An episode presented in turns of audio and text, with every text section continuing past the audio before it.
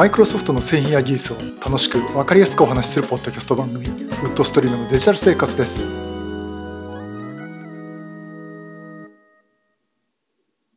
第669回目の配信になります。お届けしますのは木澤です。よろしくお願いします。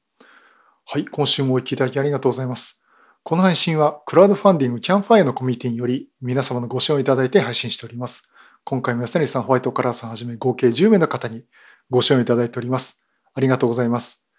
ご支援の内容に関しましては、この番組サイト、windows-podcast.com でご案内しております。もしご協力いただけるでしたらよろしくお願いします。また、リスナーの皆さんとのコミュニケーションの場として、チャットサイト Discord にサーバーを開設しております。こちら、ポッドキャスト番組、電気屋ウォーカーと共同運用しております。よかったら参加してみてください。Discord サーバーの URL は番組サイトにリンク貼ってあります。また、この配信は Apple Podcast、Google Podcast、Spotify、Audible、Amazon Music で聞くことができます。はい、ということで、えー、っとですね、あのこのポッドキャストの配信状況とかいろいろちょっと調べてたとこでですね、あの、私がほとんど立ち寄ることのないというか、立ち寄りたくなかったですね、ところがありまして、これ iTunes なんですね。で、iTunes のとこに、えっ、ー、と、私のとこの、こう、評価が、この、私のこの番組のね、評価が書いたんですけど、えっ、ー、とね、3.7点というね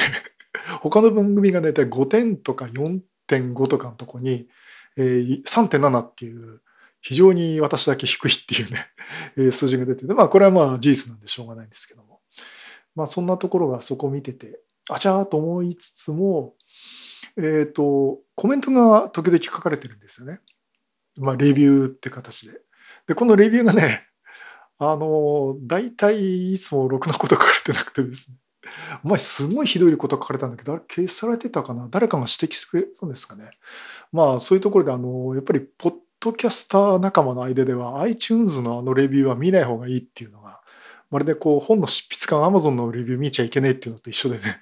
あの、というところがちょっと割とあったんですけど。えっ、ー、とですね、書かれてましてえっと、まあ、これあのせっかくねコメントとしていただいてるんで、えー、お話しますけど、えー、これハンドルネームですね「梅雨は嫌」さんから、えー、2023年2月16日先週の書き込みでねだいぶあの多分2年ぶりぐらいの書き込みがあったんじゃないかなということで、えー、評価3です。であのコメントの内容がね、えー、マイクいいものに変えてほしいです。もっといいマイクがあると思うのですが、もしかしてサーフェスラップトップのマイクで録音してるかなと思うくらいです。内容はめちゃいいですと。ありがとうございます。あの、まず、内容めちゃいいですって言っていただいてるのに本当にありがとうございます。まあ、むしろそこも書いていただいたところで前半のこの音質の話、あ、そう、タイトルに音質がって書いてあるんですけどね。ちょっとね、音質がそのご納得いただけなかった内容だっていうことで。えー、っとね、内容はいいと言っていただいてるところで、ちょっと本当にあの、そこまで言っていただいて、ね、音質が残念だねっていうところに、本当あの、申し訳ないっていうのがまず一つあるんですけど、えー、っとね、これ実は、あの、久々にこんなこと言われてしまったっていうのを結構まあ仲間内というか、お友達とかに話したらですね、これ結構物議を醸し出しまして、結構ね、今ね、私の周りの友達界隈で、これが話題になってしまってるというところで、えー、木座さんのポッドキャスト番組の音質は悪いのかと。うん、とことで、あの、前、あのいろんなアンケート皆さんから頂いた時にねその音圧っていうかその音量レベルが低いんじゃないかとか、えー、いう話をいろいろご指摘いただいてで実は本当にあの、まあ、真摯に受け止めてですね、えー、これちょっとどうしたらいいかねっていうところでやっていました。であのちょっとね音圧はちょっとまだどうでしょうねあんまり上げすぎちゃったら変な太いね聞きづらい音になっちゃったっていうのがあって調整しながらなんでちょっとまだあのうまくいってないなってところまだあるかもしれません。あのちょっとずつ改善したりとかあとイコライザーかけてあの変な低い音を取ったりとかねそれも前からやってたんですけど、うん、まあそこら辺のコーヒーさんとかね結構アドバイス前からもらってたんで、えー、やってるんですが、えー、というところであのまずねあのこの質問あのコメントいただいた方ねマイクいいものに変えてほしいです。いいものを使ってるんですね、実はね。あの、これどういうマイク使ってるかっていうと、まあ、それを主題にするポッドキャストじゃないんで軽く話しますと、ゼンハイザーの E935 というボーカルのですね、結構いいマイク使ってるんですよ。えっ、と、お値段がヨドバシで1万9000いくらです。というのと、もしくは、あの、このダイナミックマイクっていうんですけどね、それ以外を使ってるとき、もう一個はね、IC レコーダー持ってるんですね。えー、タスカムの DR40X という、これまたね、どうだろう、2万ぐらいするのかな。えっ、ー、と、2万、3万円ぐらいしてるんですけど、これちょっとあの安く買えたんですけどね。え、これね、実はプロ仕様の IC レコーダーです。で、IC レコーダーを使うときは、この DR40X を使ってるんですけども、これもプロ仕様なんですね。あの、タスカムっていうのはティアックっていうところの、えーまあ、ブランドの一つで、今回の CP プラス行ってきたところも展示してたんですけど、えー、そこのね、あの、DR40 とか、いわゆるあの、ヨドバシカメラとかに行って、普通に IC レコーダーコーナーに置いてある IC レコーダーじゃないんですね。あのちょっと奥奥って、まあ、横浜での場合ですけど、ちょっと奥行ったもうプロ仕様のコーナーのとこに、ガラスのウィンドウに入って置いてあるようなやつっていう、というやつで、えっ、ー、と、一応ね、まず事実をお伝えすると、マイクはいいものを使ってます。で、もっといいマイクがあると思うんですが、もっといいマイクいいマイクは、あの、まあ、数万円するんですあとドリキンさんとかが使ってるね。えっ、ー、と、なんつったっけね、あれ。ね。えっ、ー、と、ちょっとどう忘れしちゃいましたけど、なんか一時期もうグルドンですごい流行りましたよね。あの、ドリキンさんも松尾さんもゆかさんも使ってたやつ、使ってるやつですけどね。うん、まあでもそこまで出すのもなっていうのと、あともう一つそのサーフスラップトップのマイクがそんなに悪いのかなっていうのは、ちょっとそれは、えー、ちょっと私はサーフスラップトップうちにあの娘のがありますけど、ちょっと今度ね、あのちょっと試してみようかなと思いますけどね。うん、まあ、わかんないです。それはもう、あのサーフスラップトップは私試、マイクは試してないんで何とも言えないですけど、あそんな悪いもんなのかなっていうのはちょっと意外でした。まあ、そういうことで、えー、まあ、何が言いたいかっていうと、おそらくね、もう機材の問題じゃないんですよね。あの前コメントいただいた方で、やっぱりもう人それぞれの声の質とかがあるから、もうこれしょうがないんじゃないですかっていう話もあってですね。で、まあ、あの、本当に極端な話、あの、ボイストレーニングするっていうかね、もうそのレベルになってくるとか、あとはもう発声とかいうのを気をつけて喋んなきゃいけないんだけど、昨日、木澤さんって最初はバッと喋るんだけど、そのうちどんどんどんどん音量が下がっていくんだよねっていうのがこういう時はこういう調整した方がいいかなとかね。まあいろいろアドバイスはいただきました。えー、というところなんですが、あの、もちろん改善はしていきたいと思っています。あの、やっぱりね、入り口の聞きづらいっつったらね、例えばブログで言ったら文字化けしてるようなもんですからね。うん、まあなんか意味は通じるかもしれないけど、聞きづらいなって言ったら、それは本当に申し訳ないんで、改善はやっぱりしなきゃいけないと思ってますが、えっ、と、現状ですね、今いろいろやってるし、今アドバイスいただけるって話、実はこの話を見せて、まだ木澤さん改善の余地があるよって言っていただいてる方もいますし、中にはもう本当にプロの方からもご意見いただいてるっていうところで、うん、あまあ、まあ一方ね、いや、そんなに木澤さんのポッドキャスト番組の音悪いと思ったことないけどなっていうふうに、そういうふうにね、疑問に思う方もいまして、まあこれね、なかなか基準も設けられないんでね、難しいなと思うんですけど。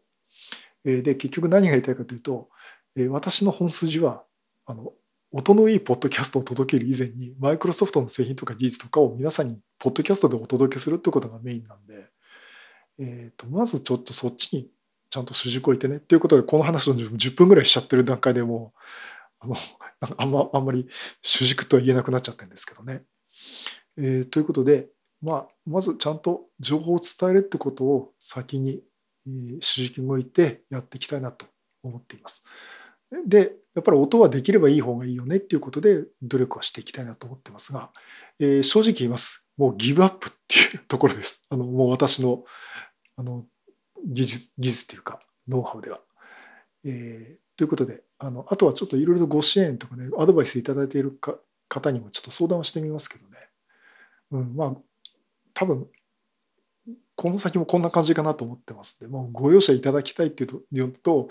まあどうしても聞くに耐えないんだったらもう仕方ないなっていう。えー、っとということであのご意見いただいた方ね本当にありがとうございます。ただすいません多分ご期待にはおそらくね答えられないかなというのが、えー、正直なところです。ね、物事に諦めも肝心という、えー、まあそういうところで。で、えっ、と、先週のお話はちょっとエンディングでしますかね。あのいろいろね、あの、あのレスポンスも、あの、ご意見もいただきましたあ、それとですね、あの、あの前回の配信で、あの終わりの方で、あの M1Mac、M2Mac で Windows 11を正式に動かせることになりましたっていう話をさせてもらったんですが、えー、とどうもね、私編集しくっちゃったみたいで、冒頭の肝心のね、これは何の話題です？ってとこね、バサッと切っちゃってたんですよ。だからなんか突然、まあ多分 M1Mac で Windows 動かす話だろうなっていうのは分かったと思うんですけども、非常にあの中途半端な状態になってしまったんで、ちょっと改めてですね、あの、お話をしたいと思います。あの、これお話としては、マイクロソフトが Apple シリコン M1M2 で Windows 11を動かすことを正式に発表、承認しましたというニュースです。で、実際これあの、どういう記事をマイクロソフトが発表したかというとですね、Apple M1 および M2 チップを搭載した Mac コンピューターで Windows 11を使用するためのオプションということで解説をしています。つまりその M1M2 の Apple シリコンを載せた Mac で Windows 11動かすにはこうしたらいいですよっていう方法を書いてるんですね。ですからこれ承認してやりましたみたいなことを言ってるわけじゃないんですね。で、2つ方法が書いてあります。で、1つが、クラウド PC、Windows 365ですね。Windows 365の契約をして、Mac からリモートデスクトップを使って Windows 11を使うことができますというものになります。まあ、これ、私もこの紹介をしたことあるんですけども、あの、まあ、内容に言っちゃその価格によってその使える Windows 365の性能、メモリ容量だとかね、ストレージの容量とかありますんで、まあ、それ選べますよということで、まあ、クラウド PC 環境でリモートで使うことができますっていうのが一つ。そしてもう一つが、パラレルズです。これ仮想環境なんですが、パラレルズ限定ですね。Windows 11とパラレルズデスクトップということで、えー、パラレルズデスクトップバージョン18を使って、Apple M1、M2 コンピューター上のプラットフォーム上の仮想環境で ARM 版の Windows 11 Pro と Windows 11 Enterprise を実行することをまあ承認してましたということをニュースで言っています。ニュースというかね、あのブログの記事でね、えー、書いてます。これ、support.microsoft.com ですね、えー。そこに書いてあります。まあ、そういったところで、あのじゃじゃあまず事実の方を先に言っちゃいますけども、あの Windows 11の ARM バージョン、じゃあ、それ Mac でね、完全に使えるんですかっていうと、一部やっぱり制限事項があるんですよ。あの例えばグラフィック関係ですね、ダイレクトダイレクト X12 だとか、OpenGL3.3 とかっていうそのハードウェアに依存するものとか、あとはゲームとか、えー、まあそういったグラフィック関係に結構依存するものはですね、ま影響を与える可能性があるということで、まあ、あのサポートはしていません。だからダイレクト X12 は対応してないんで、例えばゲームとか、あとそれに関連するようなアプリケーションについては、M1Mac でパラレルズで動かしてもそれを動かすことはできませんというものになります。あとはですね、あの Android 用の WSA っていう Android Windows Subsystem for Android、えー、こちらはですね、まあ、マイクロソフトのストア、まあ、Amazon App Store からダウンロードして使えるっていうのは Windows 11からできるようになってるんですが、これも対応していません。それと、あと WSA、Windows、あ、違う、WSL、Windows Subsystem for Linux。これ、まあ、Windows の中でもう仮想環境を中に持っても Linux そのものを動かしてしまって、さらに Windows のファイルもアクセスできる。つまり Linux のいろんな豊富な開発系のコマンドだとかツールっていうのを Windows でのアプリ開発にも使えますよっていうものなんですけども、えー、これもあのサポートができてないということになります。まあね、Mac 使ってんならそのまま Mac のコンソール使えばいいじゃんっていう気がするんですけど。だからちょっと実際の Windows とはそこは違います。あと Windows サンドボックスっていうあの Windows の中で仮想環境を作るんですけども一回立ち上げて終了させちゃったら中身全部消しちゃうっていうすごいもう実験的な用途に使う例えば本当にウイルス感染してるかもしれないんで危ないなっていうところで試したとかですねまあ、そういったものに使う、まあ、Windows サンドボックスっていうのがあって、まあ、この番組でも随分前に説明をしてるんですけども、これも使えませんと。あとはあの仮想ベースのセキュリティ、これ VBS っていう、まあ、Windows 11から必須の機能になったんですけども、まあ、こういったのも使えませんということで、まあ、主に、ね、仮想環境とあとグラフィック系ですね。えー、ここら辺のものについては、あの M1、M2Mac でパレルズで Windows 11を動かせてもサポートはできませんということになってるんで、ちょっとそこはね、あの注意していただきたいなと思ってます。あと、あの ARM アプリ、Windows の ARM のアプリが、ネイティブなアプリがあるんですけども、これ32ビット版、えこれが実はね、32ビット版っていうのがあるらしいんですよ。今60ビット版ですけどね、ほとんどね。で、これは M1、M2 のパルズで動かした Windows 11だと動かすことはできませんと。サポートしていませんということになります。で、いずれにしてもこの32ビット版のアプリっていうのは、あの、ARM バージョンの Windows 11ではもう推奨しない、非推奨になる予定だということでね。まあ、いずれにしてもこれもなくなっていくんで、まあ、影響はほとんどないと思いますけど、まあ、そんなところで制限事項がありますんで、あの、まあ、どういう使い方するっていうと、それこそオフィスを使ったりだとか、あの Windows じゃないと動かない環境、状況ってあると思いますよね。銀行とかどうなんだろうね。あれ、ウェブウェブに、ウェブブラウザによるとこだからあんまり関係ない気はしてるんですけど、ちょっと私もそれ Mac の事情はそこまで分かってないんで、えー、分からないんですけども、まあ、そういったその一部のビジネス用途的なところでは使えるよっていう感じになると思います。で、あの、ここでね、私すごい疑問だったと言って言ったのが、あの、ARM 版の Windows 11って、これ、Apple の M1、M2 で動かしちゃっていいのっていうのがあったんですよ。えというのはですね、あの、これすごい気になってるから、途中で私この話題するのやめてたんですよ、この番組でね。しちゃいけないんじゃないか、やばいことじゃないかって実は思ってて、あの、ARM 版の Windows ってクアルコムとほとんど共同開発してるんですよ。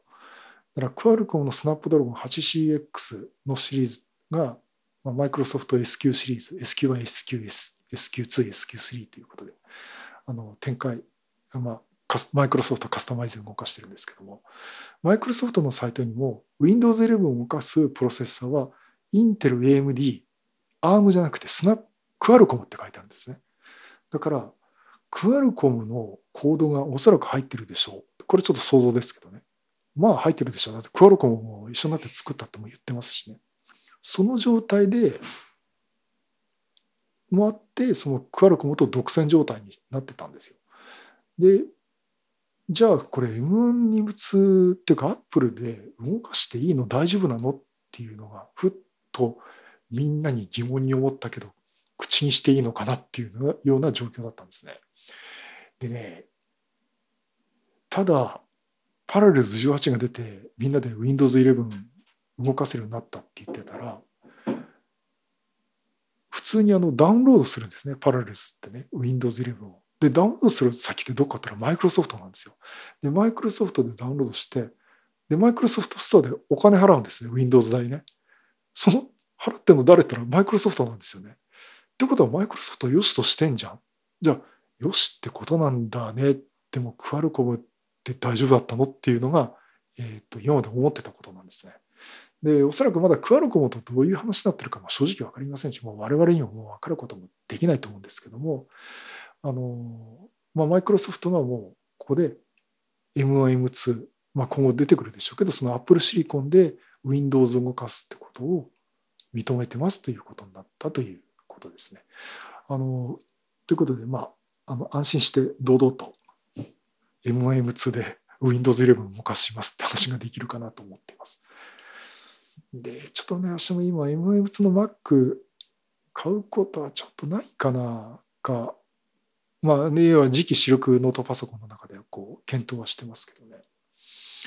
えー、ちょっとまだ状況的にはわからないんですけども、まあ、あの、まだとりあえず持ってないんでね、動かすことは今のところないと思うんですけども、えーまあ、そこら辺ちょっと気になってましたんで、えーまあ、もし使うことがあったらね、まあ、これまた追ってこうどんなふうに動いてんだろうって話がなんか解説っぽいことができればねしたいと思っています。まあ、会話ですけどね、えー、まあそんな状況です。あのということであの Mac、Apple のね Apple シリコンのマシンをお持ちの方あのぜひこういうことで公式に使えるということになった、ぜひね使ってみるといいかなと思っています。あと注意事項あったかな？あとそうですねあの Windows 11のエディションですね、Windows 11 Pro と Windows 11 Enterprise のみっていうふうにもマイクロソフトは言っています。じゃあ、Windows 11 Home はどうなのかっていうと、これね、おそらくね、対象外、多分動かすことはできると思います。あの、理屈上ね。えただ対象外っていうのと、そもそも Windows 11のホームのアーム版だったっけなっていうのもあるんですけども、あのただ、その中で、あのプロにすればアップグレードってできるんですけども、まあ、そういうことになればプロにさえすればあの対象になりますよということになります。まあそんなとこですかね。ということであのその話をねあのユーマガとかでも、えー、したらええって今今頃正式じゃなかったのっていうんでいや実はちょっとこういう事情があってまあ一回前言ってたんですけどねクアルコムって OK にしたのかなっていうのがあってちょっと疑問なんですよ怪しいんですよねっていう話をしていました。まあ今回のやつでまあマイクロソフトもここまで言ってるんでそう言ってますと私も言い切ってしまってね怪しいっていう考えはもうやめやめましたけどまああのそういうことで、まあ、無事 Windows 動くと、えー、いうことで、まあ、使っていただければなと思っております。であの今週のお話はですね、まあ、先週結構データセンターの重い話をヘビーな話をしまして、まあ、それも良かったって方もおられるんですけども今日めちゃくちゃそれに比べたら軽い話をします。あの iPhone の写真を Windows PC にバックアップしてさらに整理する方法というのについてのお話をしたいと思います。えー、というのはですねあのこれうちの奥さんの、えー、iPhone がまあ訳あってのバックアップするデータの消失の危険にさらされるという事態があってですねまああまり詳しく言いませんけどで結局どうしたかというとあの写真全部消えなくなっちゃう状況になったんですね。まあ、物を取り替えたとかいうのがあって。で、あの結果から言うと、iCloud になぜかギリギリ残ってました。iCloud があの要は無料プランなんですよね。5GB の容量の中で、あの割とこういらないものを削ってたりしたったんですけども、えー、そこにあったんでギリギリ救えたっていうのが現状なんですね。現状っていうか、えー、状況で、まあ、今回は助かったなっていうのがあるんですけども。あのじゃあ今回その今後その写真をたくさん撮っていくっていう時に 5GB の iCloud で足りるのかっていうとまあぶっちゃけ足りないですよね今回たまたまですけどで私もあのあの Apple One に入ってるんで、えー、見たらもう2 3 0バイトあの写真のデータがあったんですよあ違う違うこの前削ったからだもっと足りなかった。いや、本当にあの 50GB いっちゃうかなっていう。まあ、それでもその何十 GB ってデータが、まあ、2、30GB としてあったって状況なんですけど、これ iCloud を契約してなかったら、ね、ずっと iPhone だけに取ってるって状況になりますよね。それとあの、ちょっと私も別件でいろいろ節約をしようとして、Apple One 契約止めようかなと思ってるんです、今。あのちょっと Apple Music でいろいろ聞いてるんで、それももったいない気もするんですけど、まあ、そういったことで戻るかもしれませんけど、とりあえず、あの、アップルの課金を一回無料にしてみようかなと。iCloud も5ギガにしてみようかなっていうところがあって。で、もう写真はもう同居を取らない。iPhone に撮っとくだけというふうに考えました。それとね、今言ったように、その iPhone 自体に撮ってるものを iCloud に上げられてない状態で iPhone だけで持っていくのすごく危険だなってね、思いますんで。で、まあ、パソコンにバックアップ取れちゃいいじゃないかと。いうふうに思いました。で、まあ、これ誰でも思うことなんですけども。で、まあ、やり方としては、その iTunes、まあ、Windows の場合ですけど、iTunes につないで iPhone 丸ごとバックアップってやってもいいんですけども、写真だけ取り出して、その写真も後で閲覧したいなって時に、いや、じゃあ、あの、これをデジカメと見た目、デジカメとかとメモリーカードの写真と見てですね、iPhone の写真写真をそのままあの Windows のファイルにコピーできねえかなというふうに思ったんですね。で、これ実はね、ブログと、あとこの番組でね、どっかで話をしてるはずなんですけど、いつ話したかわかんないくらい埋もれててですね、えー、ちょっとわからないんで、もし聞いたことあるよって方おられたら申し訳ないんですけども、あの、iPhone と Windows パソコンを USB ケーブルでつないでデータを転送するっていう方法でバックアップを取りました。で、そのバックアップの方法なんですけど、あの、USB メモリーみたいな iPhone の中がファイルで見えるわけじゃないんですよね。で、これどうやってるかというとですね、えっと、Windows の標準ソフトでフォトっていうソフトあります。あの本当に写真を見るためのソフトなんですけども、このソフトに iPhone からのデータのインポート機能っていうのがついてるんですね。で、まずあの iPhone と、えー、パソコンをですね、Windows PC を USB ケーブルでつないでください。あの、ライトニングと USB はタイプ A か C でもいいんですけども、もう、あの、お使いのパあの Windows マシンのね、え合う方のケーブルをつない使ってつないでいただきます。で、つないだらですね、あの、一番最初は、今 iPhone と新しいデバイスがつながりました。これをつなげたことによって、どのアプリケーションを立ち上げますかっていうのは、ポップアップでメニューが出てくるんですね。まあ、あの、そこでですね、フォトっていうのも選んじゃってください。まあ、中にはもう iTunes で設定済みだっていう方もおられるかと思いますが、まあ、それはそれでいいんですよ。で、あのそうなると、あの iPhone つないだ状態で、フォトってアプリが自動的に立ち上がります。で立ち上がらない場合は、iPhone つないだ状態でフォトってアプリを自分で起動してください。でそうしますと、このフォトのアプリのところでですね、外部デバイスということで、えー、iPhone が出てきます。えー、Apple iPhone っていう名前で出てきます。で、これが出てくると、あの、まあ、自動的につながったときはいいんですが、あの、後で iPhone、あの、フォトアプリを起動した場合はですね、この外部デバイスの Apple iPhone っていうのをちょっとクリックしていただくと、iPhone の中に入っている写真のサムネイルが画面にバーッと出てきます。読み込まれて出てきます。で、ここの状態で、この写真のね、右上にこうチェックするチェックボックスが出てきますんで、えー、取り込みたい写真、もしくはもう全部を選んで、そこまでやると、選ぶとですね、画面の右上の方に、ペケペケ、例えば20項目だ。20項目の追加っていうような感じの水色のボタンが出てくるんですね。で、それをクリックすると、どのフォルダーにインポートしますかっていうのが出てくるんで、例えば、マイドキュメントとか、まあ、写真のフォルダーのえー、例えばカメラのインポートっていうフォルダーなんかどっかで自動的に作られたことがあるんですけどね。それそれを指定するとそのフォルダーに対して全部ファイルをコピーしてくれます。あの動画とか、えー、一通りね、えー、コピー取ってくれます。もちろんあのスクリーンショットも含めてですね。あのとにかく画像を全部取り込んでくれます、え、ということでねそれだけやるだけであの iPhone のデータを Windows パソコンに、えーまあ、バックアップっていうかねコピーすることができますんでえっ、ー、と、だから iCloud でも夜足りないんだけど iPhone にも写真いっぱい入れてるんで心配だなって方は、ちょっと Windows マシンでね、こういうふうにね、バックアップを取っていただくと、ちょっと安心かなと思います。で、ちなみにあの、Mac お持ちの方は、えー、よくわかりませんけど、まあ、Apple 同士うまくやるんでしょうということで、えー、ここではまあ、割愛させてもらうかと思っていますけど。まあ、あの、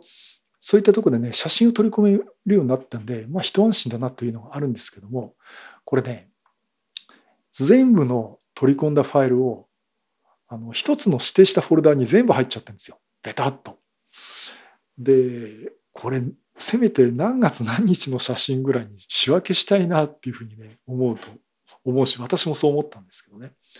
あのちょうどそれでもうバックアップ取ってシノロジーのナスにこうコピーしてバックアップ取ったっていうのを私やったんですけどもいやせめてその日付ぐらいに分けたいなっていうのがあって、えー、なんかこういうのって Windows だとねいろいろいいソフトがこう出てたりするんでねフリーソフトとかないかなと思って調べてみました、えー、調べ方は Bing に対してですね iPhone の写真を Windows PC に取り込んだのですが一つのフォルダーにたくさんファイルが入っています。日付ごとに仕分けしたいんですが、いいフリーソフトありませんかって今言った言葉そのまま打ちました。そんな回りくどい言い方しなくてもいいんじゃないかって私も今思うんですけど、そしたらですね、もう Bing の方でまたあのプロメテウス君が一生懸命頑張って調べてくれてですね、え、ソフトをいくつか紹介してくれたんですけど、なんかここら辺はね、結構メジャーどこ、フリーソフト業界の、フリーソフトの中でメジャーどこがあるみたい、えっ、ー、とね、簡単デジカメ写真整理っていう、えー、フリーソフト、これをね、紹介してくれました。で、この簡単デジカメ写真整理っていうのは、結構ね、あの窓の森ってインプレスの窓の森の森でも紹介されてるし、いろんなサイトでも紹介されてるんですね。だからこれ聞いてご存知の方もおられるかと思います。えっ、ー、と、ソフト名が簡単デジカメ写真整理。いいですね。わかりやすいですね。で最新版が、えー、バージョン1.1.4。2021年1月21日が最新版ですから、2年前のやつが最新、最終版になってますね。でもちろんあの Windows 11で動きます。あの表示上は Windows 10までって書いてるんですけど、えっと、作者名ね、わびさびさんという方が、えー、作られています。せっかくですから、このわびさびさんに敬意を表して、ウェブサイト紹介させてもらうと、https コロンスラッシュスラッシュ www わび app wabiapp.com のスラッシュ fav フォトですね。photo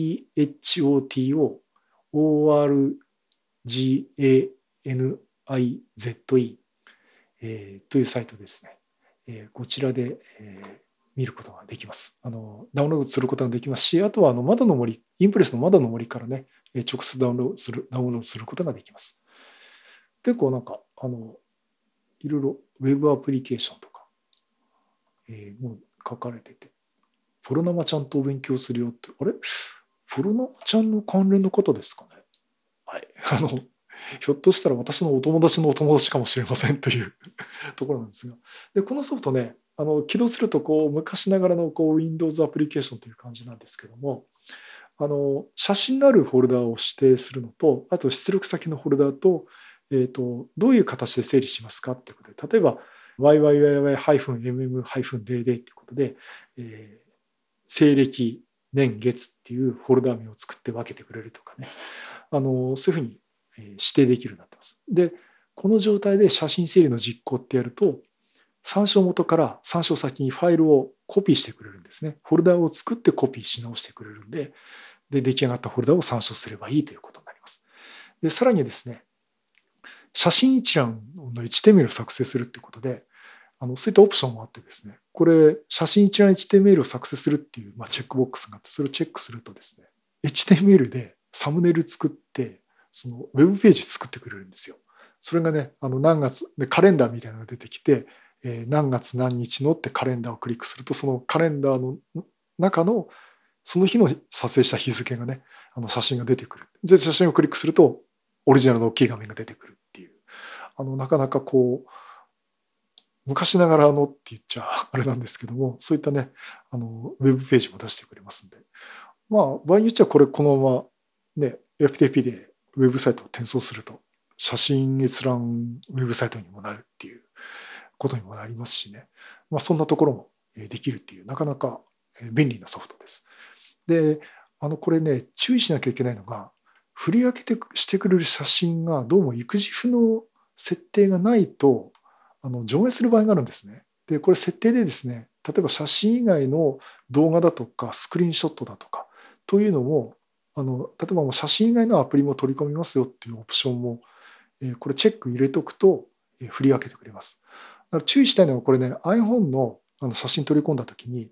日付とかの情報がきちんと入ってると振り分けてくれるんですけどもそれ以外のものだったり動画だったりすると振り分けをしてくれないんであの出力先のファイルにコピーもされないっていうことになるあるんですね。でそういう時はあの設定の方でオプションでもうあの写真以外の動画とか知らない拡張子のファイルも整理するっていうのを全部チェック入れてあの出力させると,、えーと、とりあえずね分離できない時はその実行日の日付のフォルダーに、えー、ファイルが入ります。だからあの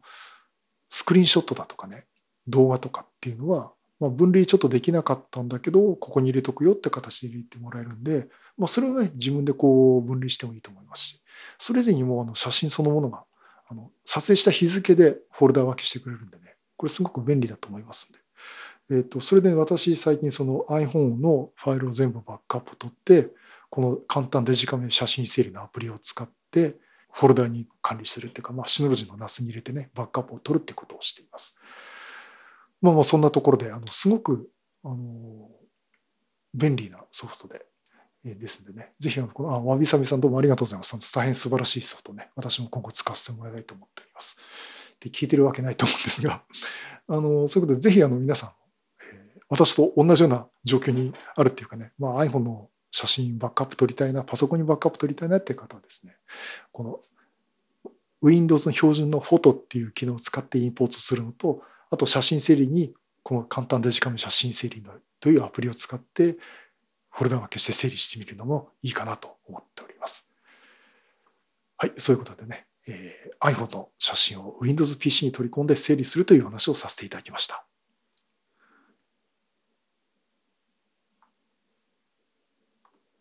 はい。第669回は iPhone の写真を Windows PC にバックアップして、インポートして整理するという話をさせていただきました。前回はね、あの自宅データセンターのなんかすすげえマシンの話をした後に いきなりあの一般家庭寄りの話をしていましたけど。えっ、と、あの、前回ね、あの玉井さんにゲストいただいて、ゲスト出ていただいて、えー、まあ、いろいろとお話いただきましたけどね、えー、割とね、私、ためさんとよく話すんですけどね、普段はあれのさらに倍ぐらいの時間かけてね、喋ったりして、あの、日曜日の午後ちょっと喋ろうかみたいなとことかね、この前もちょっと外で会ってですね、あの、スターバックスで3時間ぐらいかな、サーフェスプロ9 5G、あ、サーフェスプロ9 with 5G を見せてもらいながらね、いろいろ話してたりしたしてたんですけども、あの、だいぶあの、皆さんからも、あの、ご意見、えー、ご意見っていうか結構楽しかったですっていう意見をいただきまして、あとアンケートの方ね、えー、っと、え、取らせていただいたんですが、えっと、どえっとね、アンケートは、今ね、4件、4件書いていただいております。まあ、あの、一応来週までにしたけど、もう締め切っちゃうかな。あんまりここから先ないかなと思うんですけど、まあ一応まだアンケート、えー、取ってるとこなんですが、えー、まあ、非常に良かったという、まあ、もしくは良かったということでね、えー、お話いただきました。あそうですね、一件やっぱり難しいっていう方もおられましたし、あとは、玉井さん、今後も出てもらいたいですか？っていう方は、やっぱりあのゲスト出演してほしいっていう方とご意見とか、あとレギュラー希望っていうね、私そういう欄を設けたんですけど、というご意見もいただいて、えー、いうお話もいただきました。あの、すごくね、あの良かったと思いますし、まあ、今後もこういった形でゲスト会っていうのをね、増やしていきたいなと思っております。えー、でとりあえずですね、こういった玉井さんの例があったんですが、いかがでしょうかって方で、ある方に、お友達にですね、声をかけておりまして、今ちょっと了承いただいております。で、どの分野の専門家かというとですね、これ、ちらもあのマイクロソフト MVP の方なんですけど、まあ、あの、これ名前、具体的に言っちゃうと、ああの人かなって分かっちゃうんで、えーと、まだちょっと調整中なんですけども、大体4月ぐらいにですね、あのこの方ゲストで出ていただいて、マイクロソフトのある製品のことについてね、ちょっとお話をね、したいなと思っております。あとはコメントは、ディスコードの方には、えっ、ー、と、コメントは、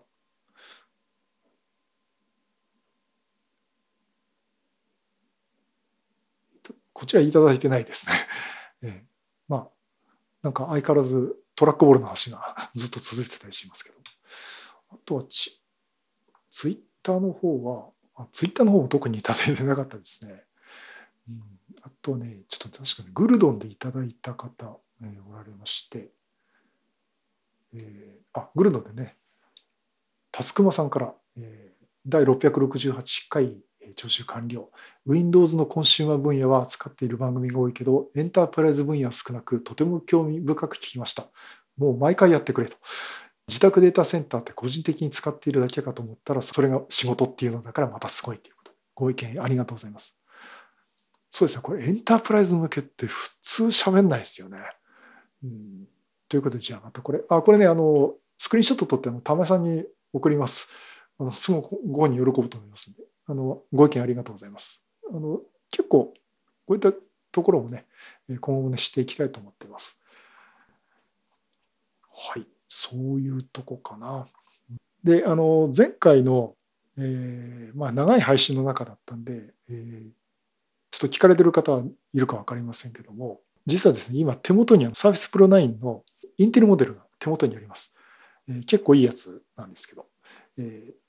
まあ、Surface Pro のですね、キーボードカバーと、えー、ペンもついて、えー、手元にあります。えー、手元にあるっていうか、これ実は私が買ったんじゃなくてですね、これ日本マイクロソフトさんに、え、評価用としてお借りしています。あのちゃんと正規の手続き取ってですね、ちゃんと借書書いてですね、反抗して提出したっていうね、ことをやってまして。あの、これを使って、まあ、ちょっとしばらく何ヶ月かお借りできるんですけども、まあ、Surface Pro 9についてリポートしていきたいなと思っています。今日やろうかなと思ったんですけどね、ちょっとまだあのもうちょっと使い込んでからお話したいなと。今今見ると多分ヨドバシカルメで見たような、あ、これいいですねで終わっちゃいそうなんで、もうちょっと突っ込んだところでね、あのどっかでお話できればいいかなと思っています。あのそういったところであと来月3月のですね、ドットネットラボでも、えお話したいと思ってますし、あと YouTube でもね、実際画像を見せながら、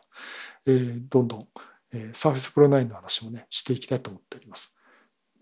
まあ、そういうことでね、あのアンケートで、えー、Surface Pro 9でなんか聞きたいことあるっていう募集してますが、えっ、ー、と、これまたやっぱり外しちゃったみたいで、2件しか来てないんで、まあ、こちらもアンケートも一応来週までしてましたけど、まあ、閉じちゃおうかなと。